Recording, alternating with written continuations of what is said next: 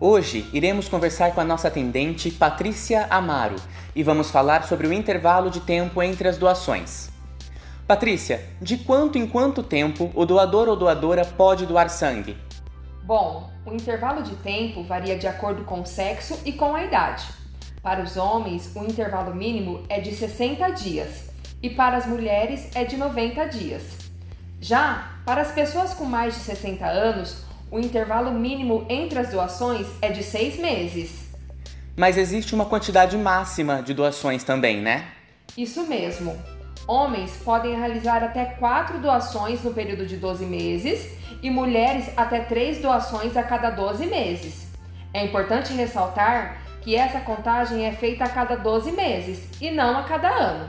Por exemplo, se uma mulher doou em novembro de 2019, ela poderá realizar apenas mais duas doações até novembro de 2020. E como vocês controlam isso?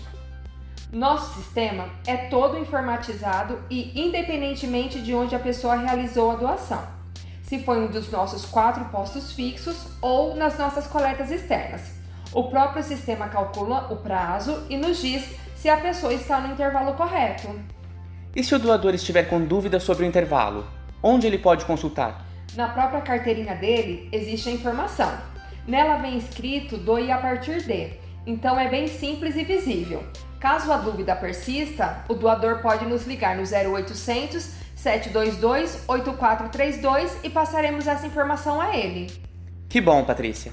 Te agradeço pelas informações e até a próxima. Hemocentro Unicamp, o trabalho está no nosso sangue.